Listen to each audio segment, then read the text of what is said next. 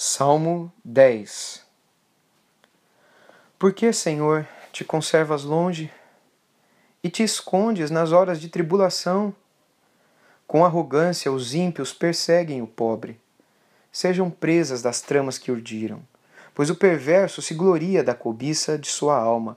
O avarento maldiz o Senhor e blasfema contra ele. O perverso, na sua soberba, não investiga que não há Deus são todas as suas cogitações. São prósperos os seus caminhos em todo o tempo, muito acima e longe dele estão os teus juízos. Quanto aos seus adversários, ele a todos ridiculariza. Pois diz lá no seu íntimo: jamais serei abalado. De geração em geração, nenhum mal me sobreverá.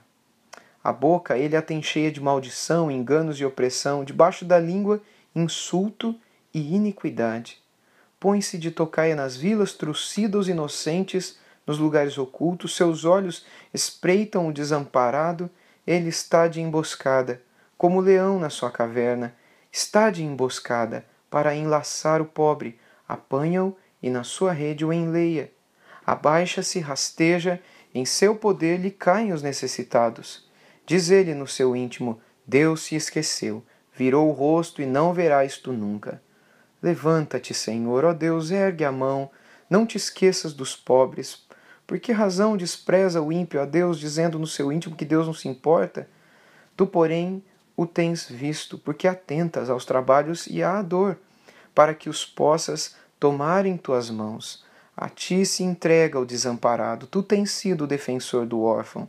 Quebranta o braço do perverso e do malvado, esquadrinha-lhes a maldade, até nada mais achares. O Senhor é Rei eterno. Da sua terra somem-se as nações. Tens ouvido, Senhor, o desejo dos humildes. Tu lhes fortalecerás o coração e lhes acudirás, para fazeres justiça ao órfão e ao oprimido, a fim de que o homem, que é da terra, já não infunda terror. Queridos irmãos e amigos, que salmo maravilhoso, Salmo 10.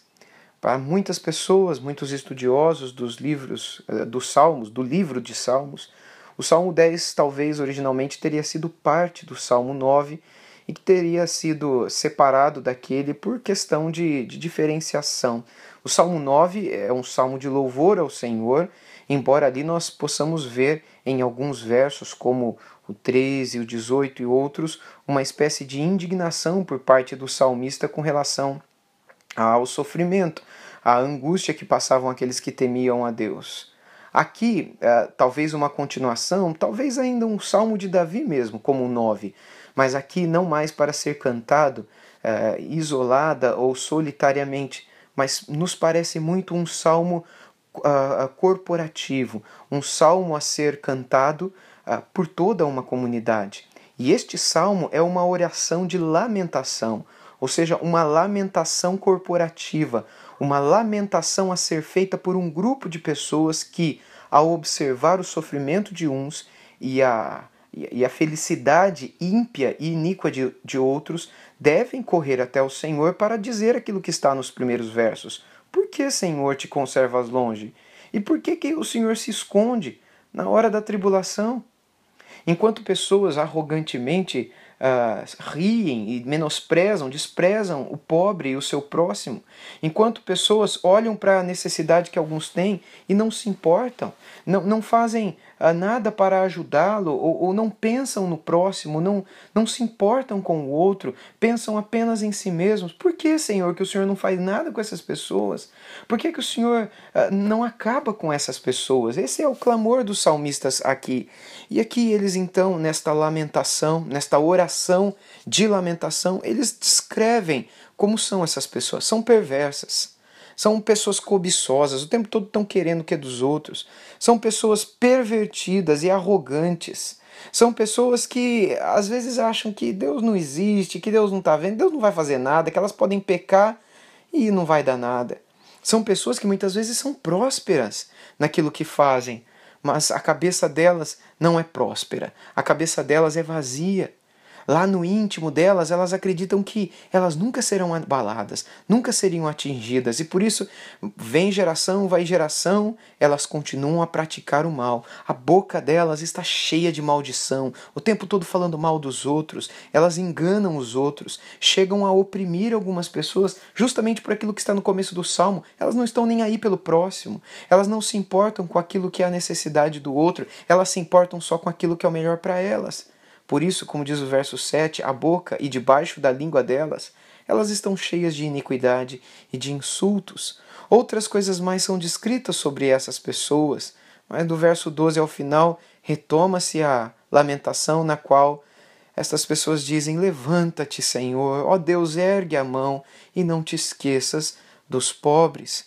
Naquele tempo de Davi, quando arrogantes assim se levantavam, a consequência era que pessoas sofriam na pobreza. E aqui nós somos exortados a clamar ao Senhor que Deus se levante e Deus socorra aqueles que passam por privações, por pobreza ou por outras aflições. No verso 14 nós temos uma certeza: Deus é aquele que tem visto a dor do homem.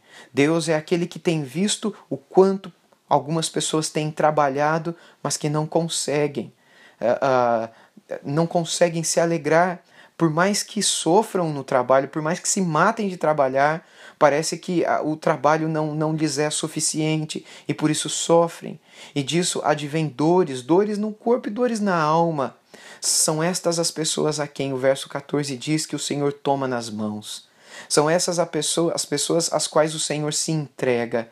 O verso 14, de um modo muito especial, diz que Deus se entrega para o desamparado, que Deus é o defensor até do órfão daquele que não tem mais nem pai, não tem mãe, foi abandonado, é sozinho, mas Deus está com essas pessoas. E Deus é aquele que no final quebrará o braço do perverso e destruirá o malvado.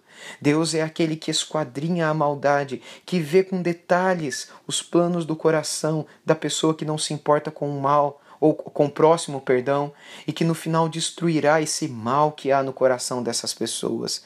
Por quê? Porque o nosso Deus é um Rei eterno. O nosso Deus sustenta nas suas mãos eternas a vida daqueles que buscam a Ele por justiça, que buscam a Ele no meio da aflição, que buscam a Ele com humildade no coração e que estão prontos a pensar no outro mais do que pensar em si. Como diz o final do Salmo no verso 10: Tens ouvido, Senhor, o desejo dos humildes, tu lhes fortalecerás o coração. Deus é quem fortalece o coração de todos aqueles que, com humildade, o buscam, que morrem para si mesmos e estão prontos para amar a Ele sobre todas as coisas e ao próximo mais do que a si mesmos. Deus é aquele que faz justiça a essas pessoas. Deus é aquele que não permitirá jamais que a maldade e os homens e mulheres maus deste mundo infundam terror. Assim, nós podemos descansar nas mãos do Senhor com a certeza de que Ele cuida de nós. Bendito Deus e Pai, nós te louvamos, porque o Senhor tem cuidado de nós, bem como de todo aquele que te busca. O Senhor é quem nos fortalece, o Senhor é o Rei eterno. O Senhor é aquele que se levanta e que jamais te esqueces dos pobres e daqueles que te procuram. O Senhor é aquele que se atenta para o trabalho e para a dor daqueles que te amam e te buscam. O Senhor é aquele que toma nas mãos aqueles que te amam acima de todas as coisas e amam o próximo mais do que a si mesmo. O Senhor é aquele que se entrega a estas pessoas e as socorre e está pronto para quebrar todos os planos maus que se levantam sobre estas pessoas que têm a ti como seu maior precioso e mais precioso tesouro, e ao próximo como aqueles a quem eles devem ter em alta conta. Ajuda-nos a sermos tais pessoas, Senhor. Ajuda-nos a amarmos o Senhor acima de tudo e ao nosso próximo como nós amamos a nós mesmos. Não permita, Senhor Deus, que o nosso coração se afaste de ti e do nosso semelhante, para que as tuas mãos também não se afastem de nós em cuidado, socorro, def, é, defesa e graça. Ajuda-nos, ó Deus, a jamais nos esquecermos de Ti e do nosso próximo, E nós te louvamos com todo o coração, porque conforme lemos nesse salmo no verso 12, o Senhor também jamais te esqueces de nós. No nome de Jesus oramos. Amém.